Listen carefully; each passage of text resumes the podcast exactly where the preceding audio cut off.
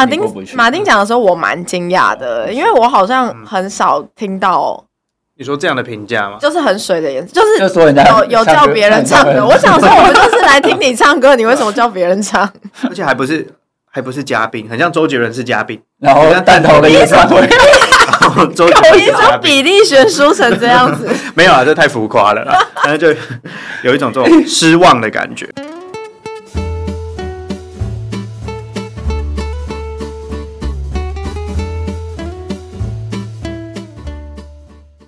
大家好，这里是台湾正发生，我是玉芬，我是魏浩。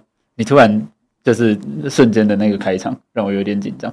怎么样？哎、欸，不是啊，你刚刚应该已经准备好我要开场。通常就是会我们会静默一一阵子，然后再再再。啊，我刚才就觉得我今天可以直接来啊。你觉得你状况比较好这样子？嗯，不敢说，但是可以直接来。好，因为这个我们前面两集这个讨论的选举，然后还有选举后面的一些情势这样子。那这礼拜政治方面新闻，大家比较大家常看到的，大家在讨论立法院长，就是。到底究竟是不是韩国瑜呢？因为其实就剩一个一个礼拜，下礼拜就要投票，然后就是你就知道新的立法院的正副院长是谁这样子。我蛮想知道韩粉现在的心情。真的吗？我蛮开心的。没有啦，我其实还跟听众朋友，是不是听众朋友是韩粉的话，欢迎留言告诉我。我只是喜欢用韩国语的贴图而已。OK OK，对对对对对，我会推推广韩国语的贴图给大家。我也要喝水。对，好，这是国民党跟民民进党其实都有超过五十席的立委啦，那就变成说，因为其实国民党和民党只差一席嘛，就是呃差两席。然后如果我国民党。不是五十二吗？五二对，然后民进党五十一啊，对对对，差一席。然后但是有两个就是比较亲国民党，没有挂国民党籍，但是投票都是会跟随国民党的投票意向的两个人这样子。对对对，然后拥有八席立委的民众党就变成关键少数，那究竟是会蓝白和、绿白合，还是蓝绿会蓝绿白会各走各的路？那立法院长的位置为什么大家这么的关注，我们今天就特别邀请到新头壳的政治记者黄宣颖来和我们聊一下立法院长的角色，还有新国会会有什么面貌。欢迎宣颖，欢迎马丁，大家好。好，我叫你宣颖实在是觉得很不习惯。他现在就是一直很 K 啦。对对，我们我们我们认识那么久，然后我一直都是叫你马丁。你现在就是在假正经啊？所以我们今天是一个这么严肃的话题。我们今天讨论的是国家大事。我们这个节目就是致力于将严肃的话题，然后就是。呃，让大家以一个比较轻松的方式入口。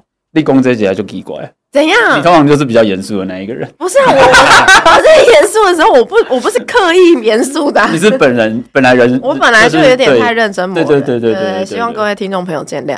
不会啊，大家听到这里应该已经很习惯了。如果还如果会听如果会听这一集，应该已经很习惯，你就是会很认真。很感谢大家。OK，好，首先想要问一下马丁，就是诶，因为其实你。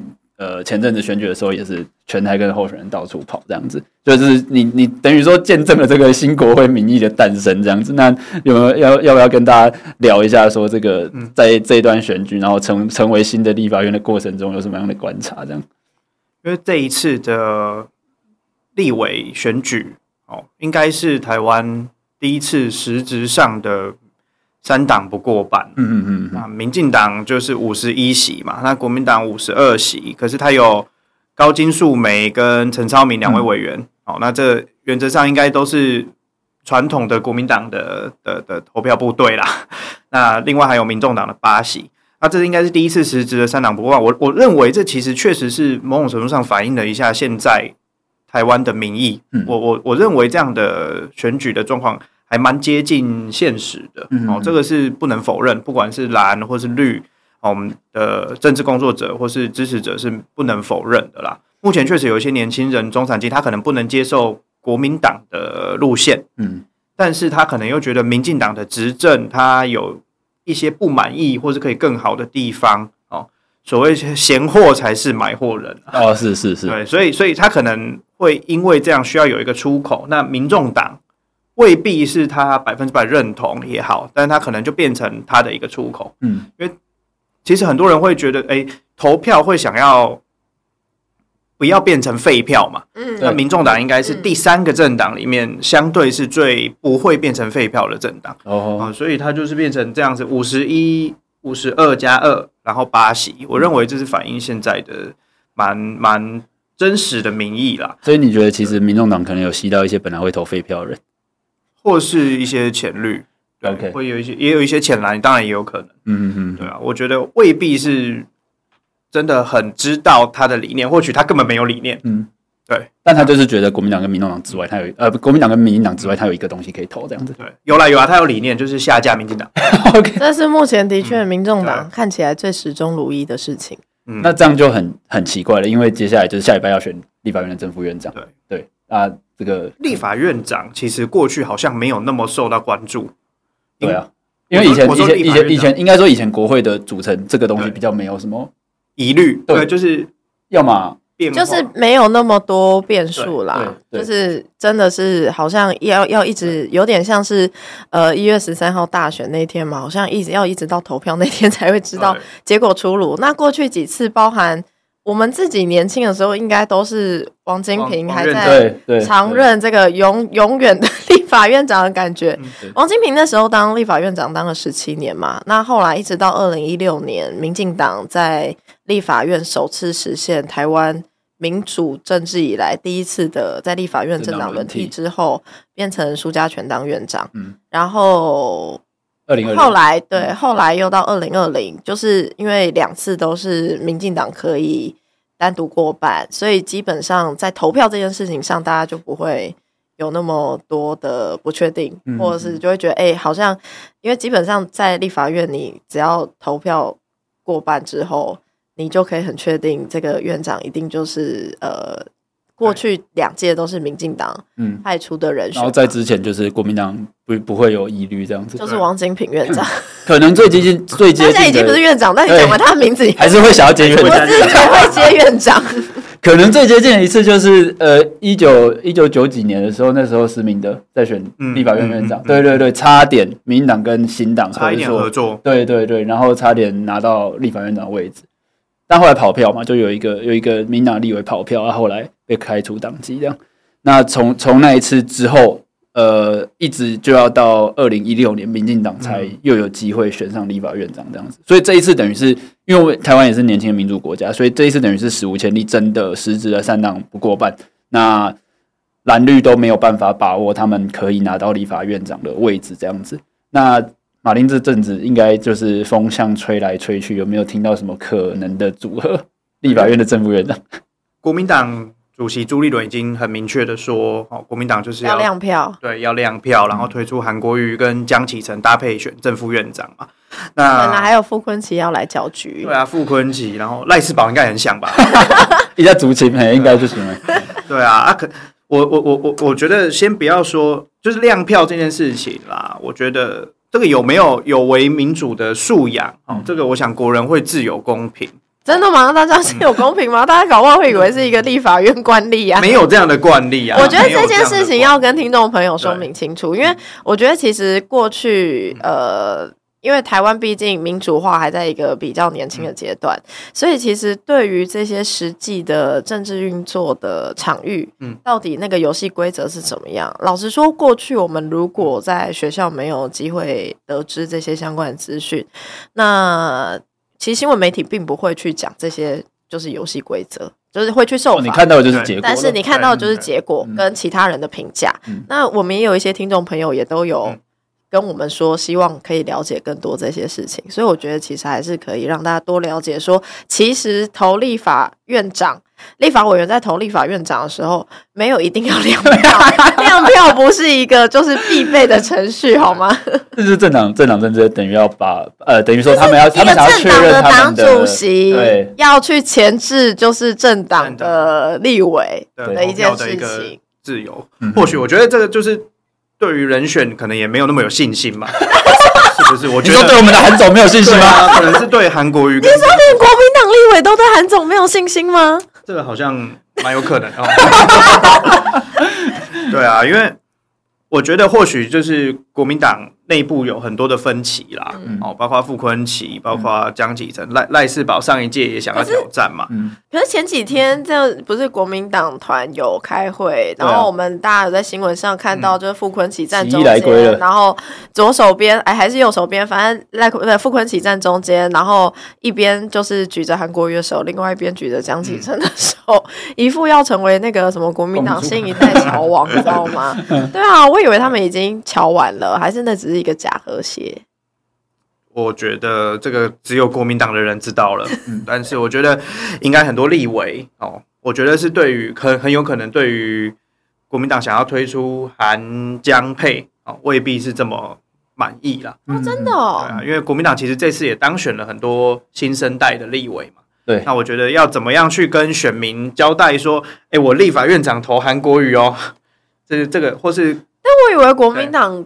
支持者对韩国瑜来说是个正资产，我觉得这应该可以问柯志恩吧。他那么想要选高雄市，如果他在不分区，他不分区立委，他立法院长投韩国瑜，那这样他怎么跟相亲交代？怎么九十万票罢免下来的人？我投那个你们罢免的那个当立法院长，然后希望你们选我当下一届的高雄市。哎，对，怎么没有媒体记者？我觉得应该堵一下柯志恩，问一下柯委员，问一下柯志恩。好，那民众党的角色呢？我觉得民众党其实因为。台湾在二零一六年让台湾人民让民进党在国会单独过半嘛，那这其实也是台湾走出了哦威权体制下有正常的台台湾的本土政党总算在民进党呃总算在国会占大多数，嗯、那这当然是一个我相信很多台湾新一代的的民众哦或是政治工作者是觉得很乐见的事情啦，那。可能已经不是新一代了，最新一代好像对于 民进党再过再过八年变成下架民进党。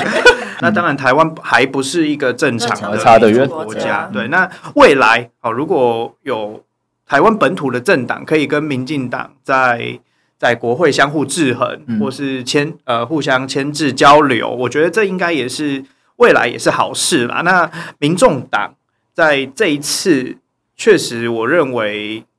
比想象的快嘛，它就是短期内就串起。那它可不可以成为这样子，跟民进党在未来不管是行政或是立法相互制衡、相互牵制的本土政党？我觉得这个还有待观察啦。我觉得刚才马丁讲的那个相互制衡的角色，应该是说，因为我们常常在听到政党政治之间就会是一个。互相制衡，或者是过去我们呃，因为在这一次选举，包含国民党跟民众党都是以这个这样子的口号说要制衡民进党，所以我们好像常常听到制衡。但是我觉得刚才马丁刚刚试图讲是说，我们期待一个理想的立法院的运作，应该是在不同的法案上面有不同的立场，去拉出不一样的或者是更多的讨论空间。对应该是这件事情才会是比较符合大家心目中理想的。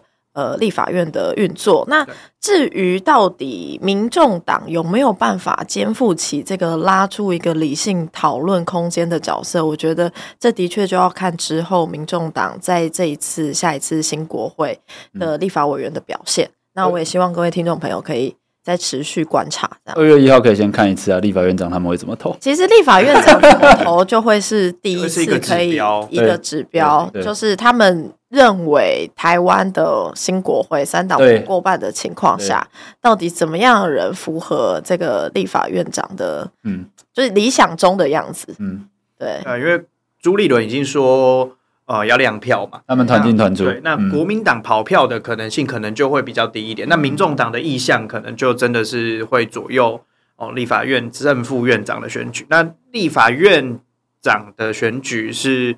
所有委员都会出现在选票上，嗯，对，那、哦、是所有委员，对，所有委员都会出现在，所以以前才会没有登记说，哎、欸，要进立法院长这件事情，OK，所以才会上一次有人不小心盖到赖品妤一票，啊、他是要盖到赖世宝，因为上一届国民党的那个院长 人选是赖士葆，赖世宝，结果他不小心盖到赖品妤，哎、欸，当到立法委员还看错。啊，好，不知道是谁，也可能是手抖啦。不要这样。好，哎、欸，突然很期待那个二月一号有人手抖，哎，这是国民党如果手抖。我觉得我们不能一直讲首长这件事，对不起，对不起，我个人不太能接受。没有啦，哎，我没有想到是首长啦。对，那那所以民众党的意向可能就很很很可能是决定这样的关键了。那我觉得民众党的委员应该也会去想说，呃，他们的支持者真的可以接受哦，他们的立法委员去投票给韩国瑜。哦，当立法院长嘛，我觉得这个也会，我相信他们内部一定也会有一些讨论、讨论跟激辩吧。嗯，对。那现在其实我们，嗯，记者很多记者朋友大家在聊天，好像有一个迹象是说，好像民众党会想要在立法院长支持游锡堃院长续任。哦、嗯，因为其实柯文哲主席跟游锡堃院长哦的沟通上面，还他们两个哦都有说，其实他们两个本。沟通还算顺畅嘛？OK，对。然后，民众党的委员在二零二零到二零二四的过程中，也跟尤其坤院长的相处还不错。OK，对。那如果民众党是支持尤其坤续任，好像也是有这样的可能。嗯。但是现在就好像觉得，因为毕竟蓝白合啊什么，就是好像现在柯文哲带领的民众党的光谱也跟绿营不是那么的完全接近嘛。嗯、那所以有有。有很多人都是认为，民众党可能会在在副院长投给江启臣啊，江启臣是国民党相对比较本土派，嗯，对，那立场上面也相对是比较中性的，嗯嗯嗯，对。那如果是由民众党，如果是投游熙坤、投江启臣正副院长，反正也蛮符合他们一贯的包牌嘛，对对对对，就是我两边这个都。都没有全体，代表我两边都在制衡。而且一方面闪掉他们这个可能觉得有争议的韩国语，然后另外一方面，因为现在民党，可是民众党会觉得韩国瑜有争议吗？柯文哲之前一直说自己跟韩国语那么麻吉吗？对啊，也是因为因为我觉得那个支持者，因为就是就像我们之前聊到，就是不可能百分之百喜欢你投出来的候选人，嗯，对不对？然后那那到时候选的时候，你可能就选一个哦，好，这个大概六成像。我比较好奇，就是黄国昌到底在这个角色里面他怎么看？他有办法投得下韩国瑜吗？一个堂堂走进就是中联办的人，然后黄国昌毕竟一开始受到社会大众瞩目，毕竟是有一个中国因素的运动在。大家如果还记得那个运动的话，叫做三一八太阳花，已经变历一些历史事件。对啊，本来就是嗯。对啊，我觉得黄国昌他这个就是应该说，嗯，我觉得对于这一次为什么大家会有点雾里看花，一部分原因应该是因为民众党他在这阵子以来，你会看到说非常多。不同立场的人，嗯，有办法汇聚在民众党里面，对对对。然后想说，哇，那他们怎么没有跟超哥一样，他们打架呢？哦，你问你说，这跨人跨界北宋，你怎么知道没有？对啊，搞不好接下来，我的确不知道有没有。反正接下来还有很多机会面对面嘛，什么立法院党团会议啊，或者是他们自己内部在开会的时候，对，搞不好。会有一些精彩的画面。好，没有啦。其实，因为，因为，因为我觉得，就是像，就像马丁刚才讲的，就是民众党假设包牌的话，他一方面闪掉正正院长韩国瑜，因为另外一方面，因为副院长现在是民民进党的蔡其昌副院长，对，那就是哇，他们哎，是不是？所以这一次还是就是会是这样子的组合嘛？你说有有加。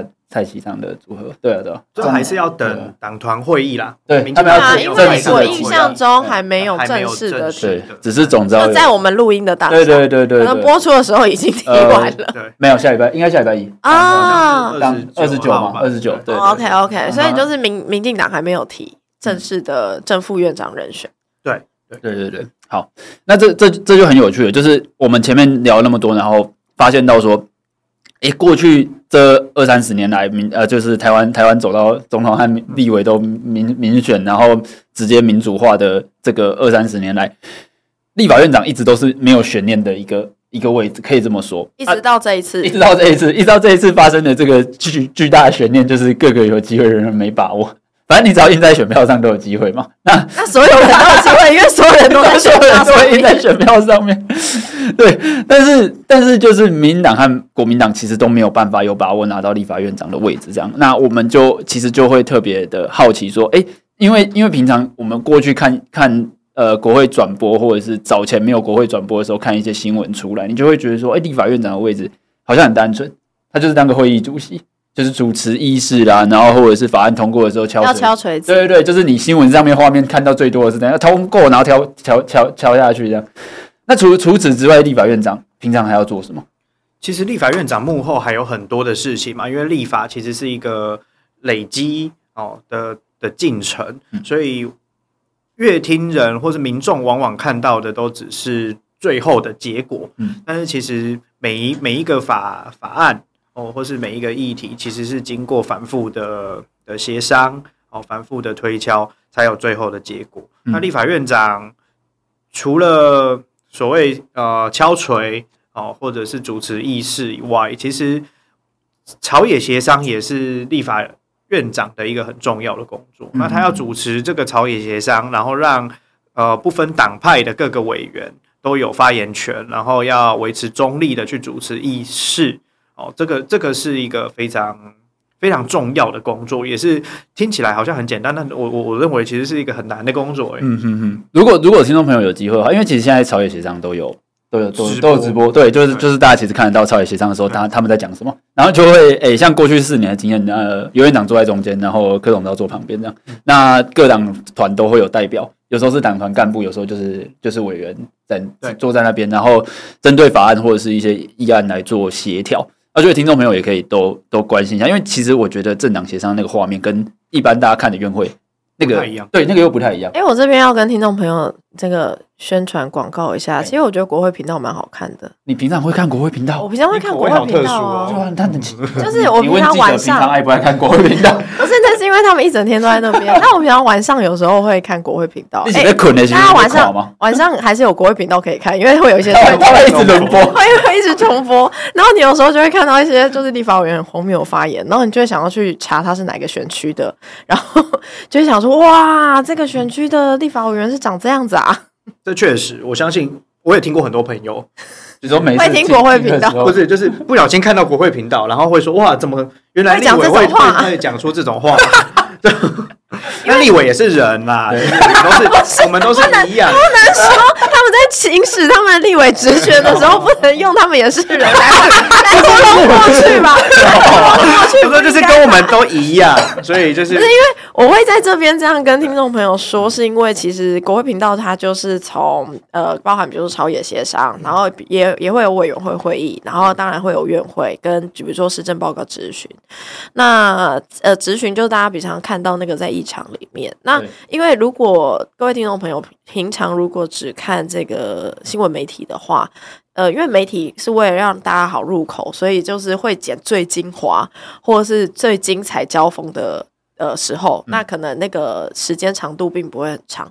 但是如果各位有兴趣了解，就是立法院到底在干嘛的话，其实国会频道就是是一个很公开透明，让大家好好可以了解的地方。然后也不会透过，也不会经过剪辑，因为所以你会看到、听到一些中间很荒谬的发言，就是柯粉最爱的逐字稿。哦，对对对对对，没错。其实立法院的这个协商记录，还是还有委员会在沟通的时候，都是有。照理说，那个柯文哲的信徒们或者是民众党支持者们，应该要很。热爱看国会频道，现在国会真的蛮蛮透明的，就是跟我小时候的时候比。哦，那当然是不能比啦！以前立法院在干嘛，谁知道？对对对，对啊！我昨天我昨天在看那个就是院长的职权的时候，就是看到一条条文，就是立法委员行为法第九条，它叫做院会及委员会之会议主席主持会议应严守中立，所以院长有一个主持会议的中立义务。对，但是。但是我们过去在委员会期间，其实当招委的那个委员通常都不太中立啊。你这个第九条，你这第九条规范是只有院长，还是只要是会议？就是院会跟委员会的会议主席啊，啊，委员会的会议主席不就是招委啊？然后对对，那怎样不中立？不中立就是有的委员会 在在在主席的位置上面咨询官员啊，这样子不中立吗？这这这这这他很奇怪的，他在用自己主席发言的时间在在。在卡官员的哦，你是说他在质询官员，因为他是主席，所以他讲话时间不受限制，对，不像其他立委，如果要做质询的时间是，他要在质询台上面嘛，OK，对，然后他就做啊，主席，主席就本来就他就可以控制，因为你看，就像我们平常在就就以前学校在开班会或是干嘛的时候，要管秩序，或者是现在哎，大家可以去尿尿。呃，大家现在现在休息五分钟，嗯，就是都要按照规定时间来啦。对对对对，然后是只有会议主席不用。对，大家大家可以，因为他是主席，大家可以注意一下，就是委员会有时候会发生一些奇怪的事情。而且我以为，但我最常看到不中立，其实不一定是自己讲，嗯、而是他会透过这个主席主持会议的权利去做一些，就是 favor 或一些。Prefer 谁可以讲更多？哦，对啊，对啊，比如说控时间，对，比如说就是今天如果是跟自己不同党的，那时间到了，他就会马上说，有一些主席啦，就会马上说，哎、欸，哎、欸，停哦，时间结束喽，嗯、然后就不管质询的到什么进度，或者是，哎、欸，就是不管就是有没有问到，就是官员。要会后书面报告，对，就直接说，哎、欸，会后书提供书面报告。那、嗯、如果是一些比较好或者是同党的，就会说啊，那再几分钟，哎、欸，那就直接讲说，哎、欸，那那个行政单位的行政部门的要回答清楚啊，然后就是变相的让他的时间又变更多。嗯嗯嗯，我觉得，嗯，我觉得这种这种这种所谓稍微给可能同党或是同立场的委员一些一些 favor 也。也也也不意外啦，对不对？不管不管，对，也不管蓝绿，好，其实不是你要秉持中立。OK，对，抱歉抱歉，帮忙说情有可原，在法之外没有人情，所以所以其实这也凸显了哈，由席坤院长在这四年来，好，其实不管是绿营、蓝营，哦，甚至民众党，其实对于他在主持议事好的中立上面，哦，其实都是给予蛮高评价。以你第一线的观察，这是真的。我觉得是啊，我觉得尤院长确实他有维持他的一个中立跟高度，嗯，好，然后他也在委员之间，哦，对于好像也没有什么怨言或者是抱怨说，哦、对对，所以我觉得这也是凸显立法院长这样的中立的一个重要性。那其实立法院长除了在议场。哦，我们看到的议场内，或是所谓的朝野协商，现在都有直播嘛，就是立法院内。那其实立法院长也是常常在立法院，也需要去接见哈，不不不一定是外宾，嗯、当然外宾也是很重要的一环，对访宾或是各行各各百工百业的代表啊团体，然后他就是代表。呃，我国最高的民立法机构机关，好，民意机关，然后去跟社会沟通，所以它它确实也是有非常程度的重要性。它其实跟行政院长一样嘛，都是五院院长，是，所以它的重要性也是非常大的。那当然，像国会外交的这个部分，哦，也是最这几年来哈非常受到关注的。从苏家全院长再到游锡堃院长，好，因为因为其实因为我们小时候的。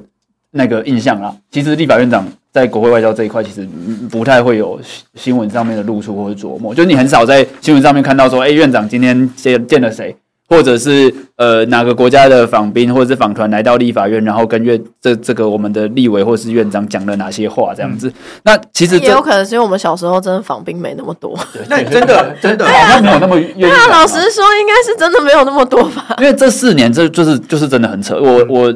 因为前几年都在立法院服务嘛，就是你会发现到说不死就是啊，很警察很多，然后、啊、又是谁来了？对对对，今天是阿捷克来，然后隔天是什么？立陶宛、立陶宛、欧洲啦、亚洲啦，或是欧洲美洲的朋友啊，对啊，对啊，都都会来。然后呃，像尤其坤他他前阵子有说，有有院长前阵有说，呃，有七十九个国家。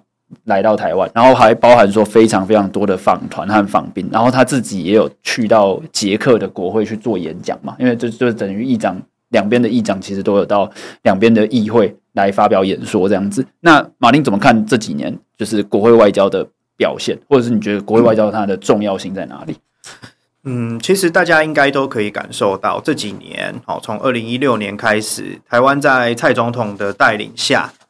那搭配的是稳定的民进党稳定过半的国会，好，那这八年其实台湾朝进步的价值去迈进，那也在世界上架台湾。那除了我们小英总统、哦赖副总统，或是像譬如说萧美琴大使、哦副总统当选人，都对于外交的琢磨是很受到关注的。那其实因为，但是台湾的国际处境哦确实是比较特殊。那有时候可能会有一些受限，那国会外交的交流哦，这个就是更显得重要，然后也是很珍贵的事情。嗯嗯嗯。那嗯，尤院长很琢磨哦，对于国会外交琢磨非常的深嘛。那其实我们可以从他的行程看到，他几乎每周可能一周又有好几天哦，每天都有外宾。嗯、那其实很多的有时候会问一些记者的前辈啊，他们我说，诶、欸，以前有这样吗？对，他说，哎、欸，真的没有、欸，好像没有这么忙哦，每天都有、欸，诶。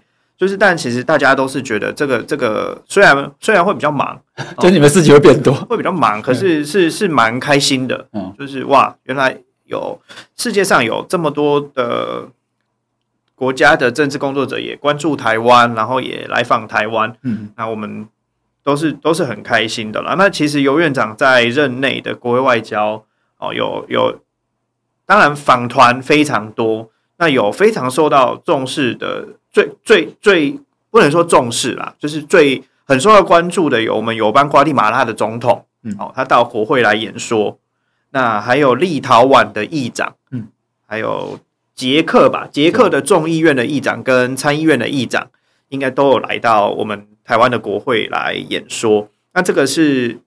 这不只是访团哦，他还公开的发表演说，这是更受到国际上面的关注。那有这样子在国会公开的演说，这个这个也是相隔非常非常多年了，嗯、对啊，所以这个是一个非常了不起的成果。那尤院长自己除了在台湾哦，每天这样接见啊或者什么的，他其实也代表了用我们台湾国会议长的身份哦，到了捷克。他到捷克，在捷克的参议院，哈，发表他也是发表演说。他说：“我是台湾人，也是捷克人，我们都是民主人。”好，这其实我们台湾因为国际处境的关系，我们可能跟很多的国家没有正式的邦谊，对。但是我们用这样国会外交的方式，好在。国际上面发生，然后让国际、让世界看到台湾。我觉得游院长在这方面的琢磨真的非常深。嗯、然后像游游锡堃院长在去年吧，去年一月，哦，他也到美国，嗯嗯，国际宗教自由峰会，然后也出席那个国家祈祷早餐会。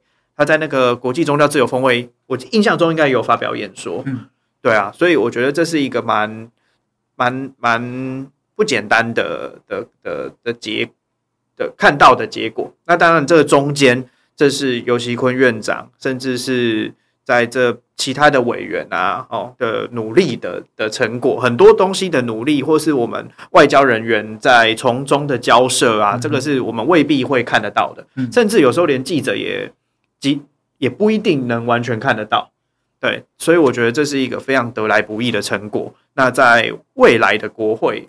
我认为国会外交是还是一定要继续去做的事情。嗯嗯嗯。你自己刚刚提到说这是非常不容易的事情，你为什么会有这样子的感想？啊，你说哦，因为我有跟总统，就跟蔡总统出访过嘛。那其实到到了国外，你会不管是在友邦哦，或者是是美国的外馆，就是驻纽约外馆。嗯，那其实你会发现，我们的外交人员真的、真的、真的非常的辛苦。然后就是因为你在外国，哈，绝对不是哦，你想说哦去玩哦，这样很爽，嗯嗯、对吧？因为他们是代表国家，你一定会有这样的责任跟使命在。那怎么样在国外，在别人的地方、别人的土地，然后代表台湾这个国际上面，好受到我们二邻居中国打压的的的。的的的国家去杀出重围，那去互相的跟民主同盟的国家去促进双方的利益，我觉得这是一个很不简单的工作。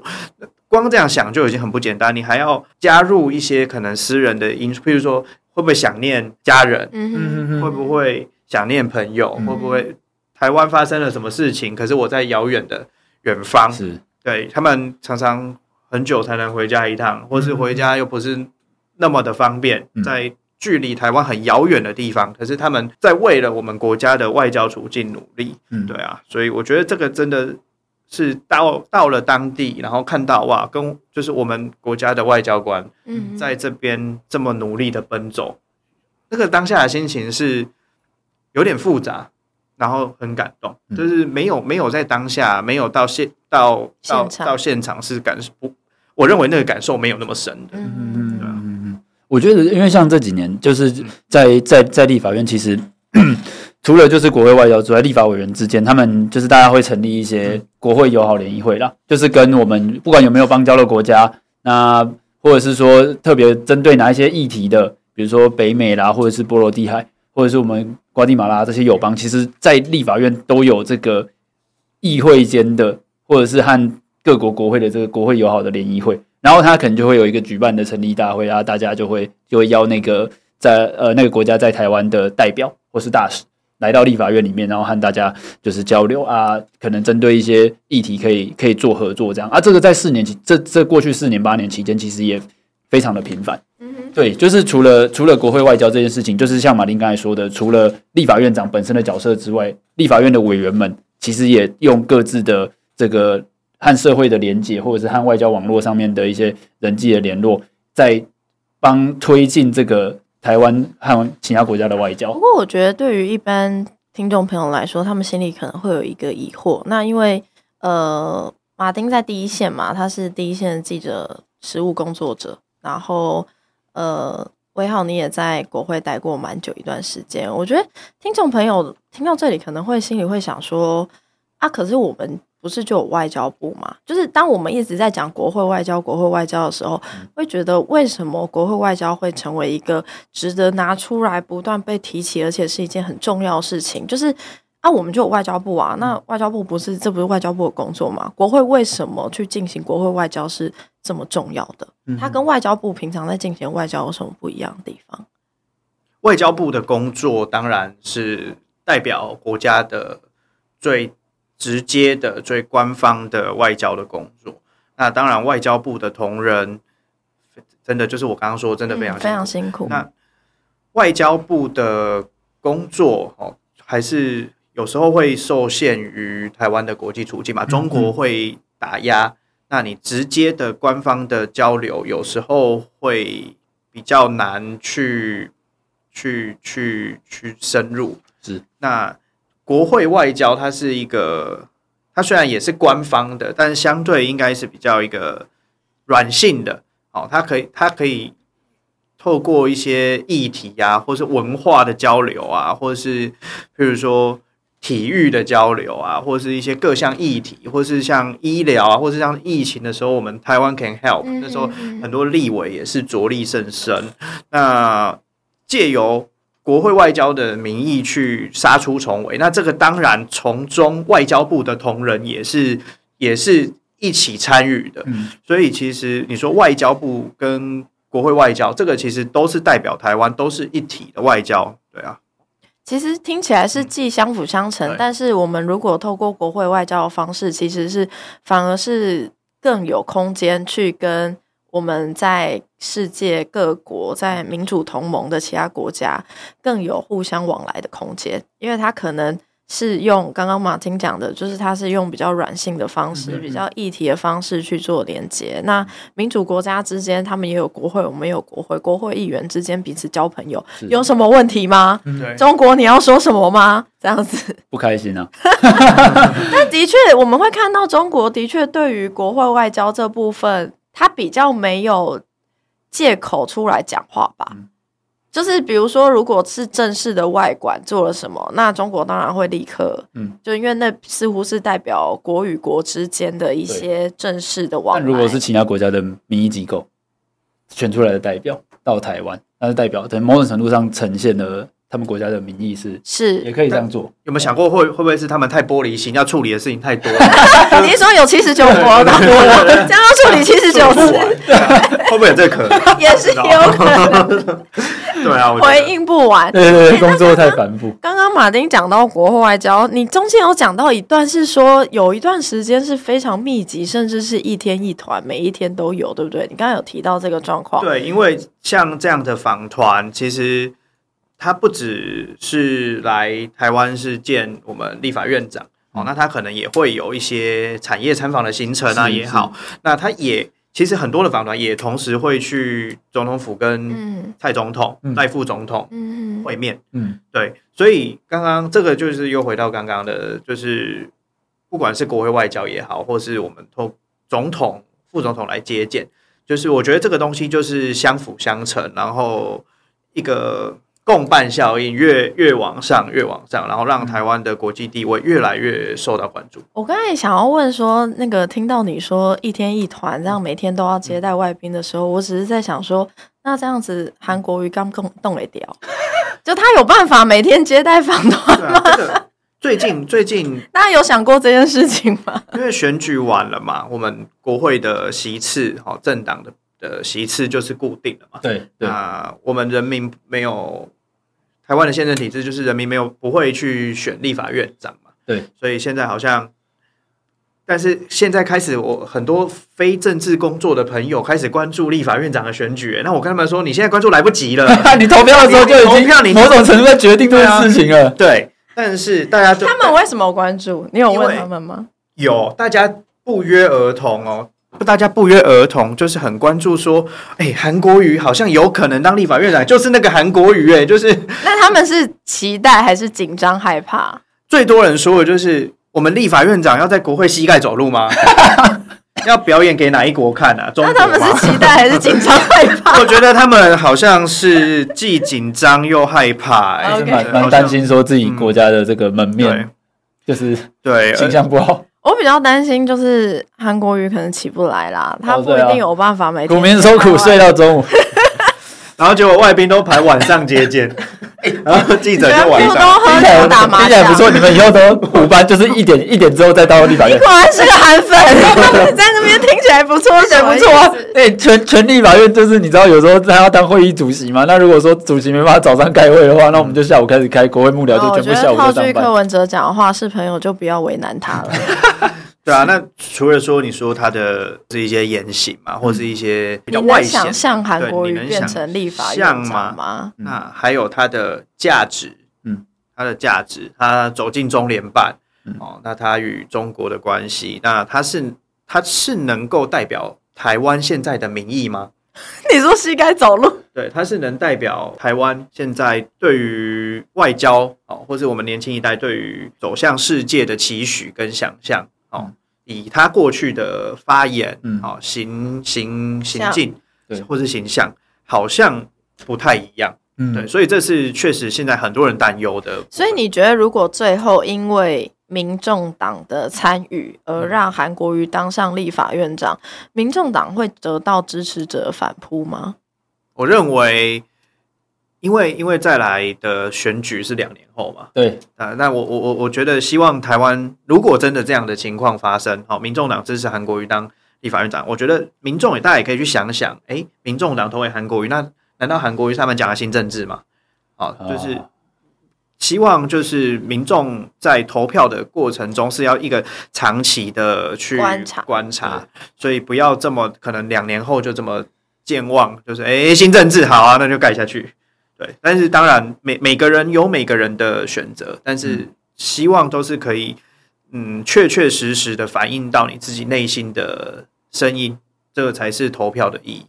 哎，最后其实蛮想要讨论一件事情的，就是呃，我必须讲，因为其实立法院长这件事情，这个好像过去像一开始威浩在我们节目一开始讲的是说，因为过去的立法院的组成没有这么的。呃，不确定性这么高，是，所以好像立法院长是谁，这个人选是相对笃定的，所以大家也不会那么关注，就觉得啊，反正就会是谁这样子。那不过，在今年立法院长这个获得这么多关注的同时，我也一直在思考一件事情，因为其实立法院长的职权从过去到现在，至少从过去这十年来，从二零一四年到今年已经二零二四年，在这十年来，其实立法院长职权有蛮多改变的。比如说，过去如果大家有，如果听众朋友跟我们年纪类 年纪类似，有一点印象的话，应该还是有点记忆，说过去王金平担任立法院长的时候，被称为乔王嘛。嗯嗯，嗯。那那个乔王什么意思？就是因为其实呃，过去。立法院长是有蛮多议事规则可以去运作的，比如说他可以宣告休息，嗯，比如说什么宣宣告休息，比如说今天有一个关键法案，嗯、然后有个关键立委必须要在场，诶，但是那个委员现在就是不在场，那这时候立法院长就很有用，他就是像会议主席，他可以说我们先休息，那透过休息时间来等那个委员到场，然后就变成说，诶，可能就发挥了一些呃关键的效果，然后最后让那个法案得以通过。那这些当然是在意识上，我们先不论我刚才讲那个法案到底是对人民好还是对人民不好。过去我们自己常看到，当然是觉得是有害的嘛。嗯、然后呃，除了宣告休息之外，过去立法院长还有一些，比如说他可以在呃，就是看现场，如果对于某一些议案的情况觉得不 OK，就党团协商。现在大家可能对于党团协商的定义其实有很大的改变，因为现在是可以知道党团协商在干嘛的，但过去其实党团协商就是。其实就是一个秘密会议，对，呃，就是立法院长得召开秘密会议，那个秘密会议其实就是常也会是透过党团协商的方式。那所以过去政党在立法院的党团协商就有点像是我们过去讲的黑箱嘛，就是到底怎样的委员在里面呃协商了什么，其实我们并不会知道。那现在当然因为呃，大家对于政治的想象其实有很大的反转，就是大家会觉得公开透明会是政治工作的一个。的基本原则，要让民众可以有知的权利可以参与，所以现在包含政党协商也要公开透明，然后就是呃，你可能也不能乱用这些议事规则。那我比较好奇，就是韩国瑜知不知道这件事？他该不会还活在以为就是 政党协商是秘密会议年代？我会这样讲，是因为其实我们现在看到呃，从这十年来，立法院长的角色变成一个相对比较中立、主持议事规则这样的角色，而且其实呃，院长、副院长是不会去质询的。也就是说，你其实你担任这个角色，你是没有可以质询发挥的舞台空间的。然后你在主持议事的时候，你要呃秉持中立，然后你可能最主要就是主持那个就是呃议事规则的进行。那其实相较其他立法委员来说，你可以发挥的舞台，或者说你可以去咨询官员的这样子的表演空间，其实是几乎是没有的。嗯，所以我很好奇，到底为什么？可能一般听众朋友、民众可能也也会很好奇，就是到底为什么都要抢立法院长？嗯，就是抢到立法院长，除了有那个名称好像很厉害、很好听之外。又如何？到底可以干嘛？台湾的民民民主还是有民主化是一个进程啦。那当然，过去国民党哦有它的威权，有它的腐败，但是你说当初的一些可能被认被现在认为是黑箱的东西，我觉得这对过去的一些朝野的立委，哈，整体来说也不全然公平嘛。因为因为科技也进步，还可以直播，以前可能没办法直播。那或许整整个台湾的台湾的民主的大家关注的更多啊，摄入的更多，那一定会往这方面去推进嘛。所以像在苏家全院长任内，就是有国会开放，对哦，然后有这个国会直播，然后也让民众更可以去看到。对啊，然后一直到游院长的国会外交，嗯，对。那你说为什么要抢这个立法院长啊？就是我觉得那个可能也是一个从政的一个里程碑，肯定吗？是的，是，对，就是要做到这个位置，其实也不容易，这样。对，然后他也能够主持、维持中立的去主持议事，然后也是某种程度上也是带领着国会哦，在跟。跟总统啊，跟行政院哦配合一起推动国家进步，一个很重要的引擎啊。立法院也是一个很重要的引擎。哎、嗯嗯欸，立法院长如果主持院会或主持议事的时候不中立，可以有任何方法可以制衡他吗？似乎是没有，对不对？你可能好好像还真的就舆论压制吧，就只能，因为我们过去的经验，从我自己是学生经验是没有啦，就是你就只能可能有一些社会运动去反映这件事情，对，或是在野党立委可能会当下会会表达。可是杯葛除了占领主席台，你又不可能每一次都占领主席台，让议事没有办法进行。没错，所以其实如果立法呃对，如果立法院长乱搞，基本上是以目前的制度来说是没有什么。方式，嗯，可以去，就是避免这件事情。嗯哼哼哼。就其实我我刚才讲意思不是说它绝对是黑箱啊，嗯、我是在讲这整个议事规则是说，就是在当时并党团协商并没有公开义务的时候，的确对于到底党团协商里面的讨论过程是如何，嗯、其实民众是不会知道的。嗯、那在民众不知道的情况下，当然他可能会有好的状况，但当然如果他发生不好的状况或不好的事情。就是也无从监督或无从了解起，嗯嗯、那这也是过去其实我相信是刚刚马丁讲的，就是呃，在二零一六年苏家全担任立法院长之后非常重要的国会改革。其实我觉得可能有一些听众朋友并不了解，说，哎、欸，过去其实立法院没有这么公开。哦、这其实是在二零一六年之后，苏家全担任院长之后，有一系列的国会改革之后，让这些包含过去其实看不到的政党协商。我们现在，我们民众是可以直接看到的，这些其实都是一步一步争取累积过来的，不是一切都那么理所当然。嗯，对，以前协商也没有法制化。协商 协商变成法制化，也是一个算某种程度民主。不是因为协商如果不被看到，他当然不需要法制化，因为反正就现场，不然那就真的现场吵架我们也不知道，或现场干架我们也不知道。从什么秘密会议，然后变成这个法制化，就立法院的一些一些议事议事规程或是惯例，嗯、然后到变成呃全民都看得到大家在写什么东西。协协商写什么东西？这个这个过程，它其实也是，就是像刚马林刚才讲的，民主路往前走，你才有机会去认识这些事情。那你刚刚要讲王金平什么？我觉得，因为其实以前看王金平，就是我我我看了一下以前王金平的角色，我觉得他他实在是蛮厉害的。他很厉害，就是我觉得当时七年说真的是对吧？真的很厉害，因为他我因为因为我我看他一些在这个议案或者是这个在朝野攻防上面的一些决定的时候。会发现到说，哎，立法院长这个位置，就我们这一集谈说立法院长为什么那么重要嘛？那王金平那时候扮演的角色就是，哎，他有时候可以这个立法院长可以把他说得很小，有时候可以把他放得很大，没错。你的权力啊，或者是你实质影响力可大可小，你要把这个那个界限推到哪里，他其实是可以收放自如的。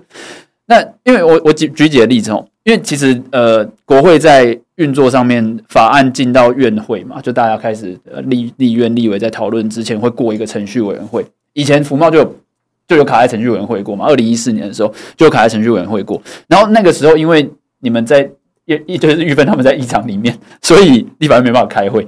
那那个时候那个时候民进党的这个程序委员会的招委吴秉叡，他就是没有要把。这个案子，就福茂这个案子排到程序委员会啊，没排到程序委员会就不能进院会。嗯，对，这程序委员会是决定说这个议案能不能进到院会，就是讨论或者表决的一个。或者是大家如果印象尤深，就是在之前前阵子，这个有一些过去赖清德当立法院、嗯、呃立法委员是在发飙的那个画面，其实也是在讨论说为什么案子一直没有办法透过程序委员会排案。对对，然后像福茂那时候，就是王金平那时候其实就很生气。他就说开院会是院长的权利，那我就直接请议事处拟一个议案，然后直接送院会，就不过程序委员会。嗯、所以他这个时候其实可以很大。那我们回到刚才玉芬讲的那个例子，哎、欸，回到那个刚刚讲说可以很大，我在这边也要跟大家 说，有另外一个立法院长可以很大，是呃，你刚才讲到我们那时候在议场嘛，其实那时候可以一直在议场，没有。警察其实后来就是他没有动用警察权把你们清走。对，就是除了第一天晚上，就是警察有试图进来，那后来到了第二天，就是三一八哎三一七到哎三一八深夜进去，然后到了呃三一九的白天，就是后来基本上警察的确会围在外面，但他们没有试图冲进来。其实很重要一个原因就是。据闻啦，当时王金平并没有下令要警察把我们请走，也就是说，因为在立法院的这个呃物理的空间范围内，就是立法院长说了算。所以今天立法院长没有说，哎，这些人一定要走，或者说我没有说警察可以进去的时候，警察就没有一定要进去，或者说甚至是也可以说他们那时候不能进来。对，所以。呃，我觉得那也是当然，因为后来讨论当时，我们当时运动的确也是因为当时有马王战争，所以有各式各样的这个政治机会的空间可以去进行这么大一场社会运动。但我必须要讲，的确，当时王金平院长的角色在这件事情上面是重要的，要因为只有他可以 say yes or no。嗯，那当时国民党里面的任何人出来说应该要把我们请走，警察是都不会听的，就是立法、嗯、只有院长说了算，就是院长说了算。OK，嗯嗯嗯，好，讲回来刚才刚才军购那个 case，军购的 case 也很神秘。二零零四年的时候，那时候我在干嘛？念国小。没什么印象，反正反正后来 十岁已经不是国小，你那时候可能国十三岁，国中生，国中生，国中了。好，反正那时候因为因为你在新闻上面就是看到看到呃军购被挡嘛，因为那时候是陈水扁执政，然后你就在知道说这个立法院要过军购案的时候被挡。啊，那时候也也也很神秘，因为我前阵子看的那个资料，立法院长王金平那时候其实在针对军购案要不要排程序委员会，然后要不要进到这个院会这件事情，他其实是有协商过的。那他协商过之后呢，就是当年的十月十七号，他有召开超野协商，因为那时候就是程序委员会差点打起来，所以王建平其实有协商这件事情，就大家大家大家熟一下说，哎不要打，对对对，我们打给来共结，我们看怎么处理这样子。对，结果呃十一月八号，因为那时候要选举，那选举的时候他要开立法院要开最后一次的这个程序委员会，那六千多亿的这个军购案。还是没有办法排到议程里面，即便说王金平去协调这件事情，但是听起来也没什么用啊。就是他的他的角色很重要啊。你看他他的状况，刚刚看福茂那个状况，他其实是可以直接朝你一样，或者是针对这个预算的 case，他他可以有他要推到什么程度的那个权利嘛。那在在军购这个 case，他就嗯，我好像没有特别想要做这件事情。那这个东西我们是不是就先放着，之后再处理？基本上，因为我在。转译一下刚刚威浩想要讲这个故事的原因，我觉得威浩想要讲的是，或者想要分享给听众朋友是说，我们这几年好像看到很多议案，诶，这个议案就是民呃有立法委员联署提出来之后，就进入这个程序委员会，接着进入委员会讨论，然后接着到叫会院会，然后如果大家立法委员有共识就通过，就这样顺顺的来。但是我们有没有想过，这些议案或法案之之所以可以顺顺的来？一部分一个原因是因为，呃，在主持这些议事规则的院长，他本身很严守中立规则这件事情。也就是说，呃，我们现在可以看到哪些立法院的议题争锋的焦点，哪些议题浮上台面，它其实背后都是靠这些议事规则去支撑的。那如果在议事规则上面有一些方式可以去动手脚，有一些议题可能甚至。没有机会浮上台面，没有机会被社会大众讨论之前，他就淹没在就是成千上万的法案当中了。嗯，那所以我们为什么要讨论立法院长这个角色？立法院长这个角色重要性在哪？就是其实它左右了我们各位听众朋友，现在可以每天在新闻媒体上面看到哪些法案、哪些议题成为焦点，哪些法案、哪些议题能够浮上台面，能够被讨论，背后是。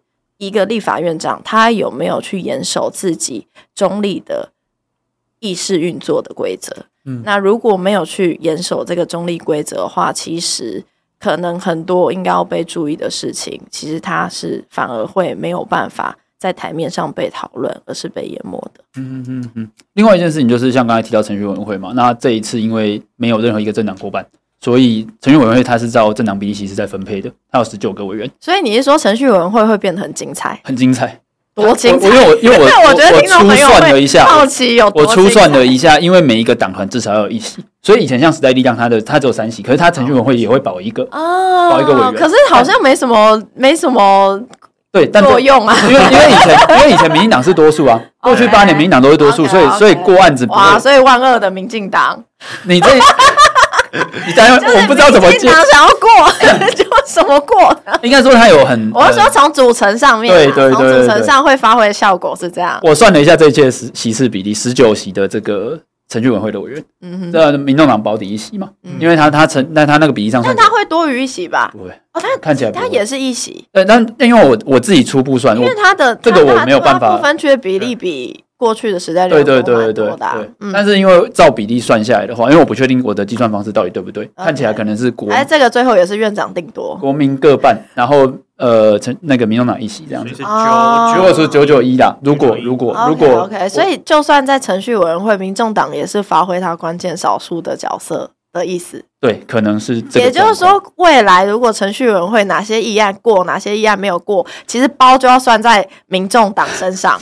对啊，然后或者是你院长愿不愿意去协调这件事情嘛？所以我们因为我们这一集都在谈院长的角色，就是他他有没有在调和鼎鼐，或者是各党各党的意见不一样的时候，我觉得调和鼎鼐是很 文文言的一个一个词吗？很难的一个成语，应该很多人都会念调和鼎鼎。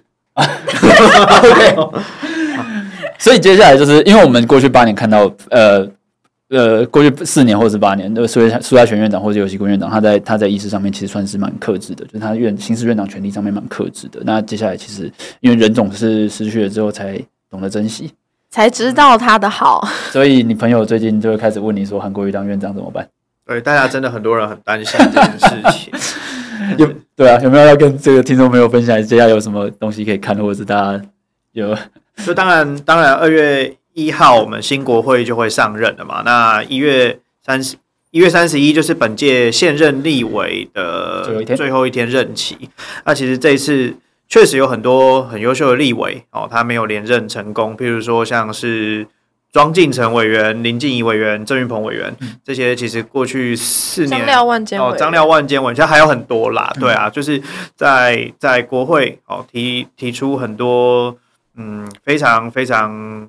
对于对于台湾持续朝向进步价值哦，着力甚深的法案，对啊，那这些旧委员没有连任，那当然也有很多新科的立委哦，徐巧芯委员哦就进到了国会，那还有很多。回锅的 王世坚委员也进入了国会，也回锅国会，还有黄国昌委员也回锅国会。黄杰对，黄杰是新进到国会，然后韩国瑜委员啊，哇，韩委员应该很久没有被叫韩委员了，也回到了国会嘛。那当然还有像黄珊珊哦，也是第一次进到国会，所以国会在二月一号就会有个新气象啦。哦，那二月一号也会选出新任的立法院正副院长，那我觉得这某种程度上见微知著啦，也代表着未来四年国会的走向是继续朝着哦，在世界上架台湾，然后继续推动进步的价值哦，或者是走回好像我们梦回梦回二十年前哦这样那样的一个路线哦。呃，我觉得二月一号就是一个。见真章的，可以一个是一个很重要的指标啦。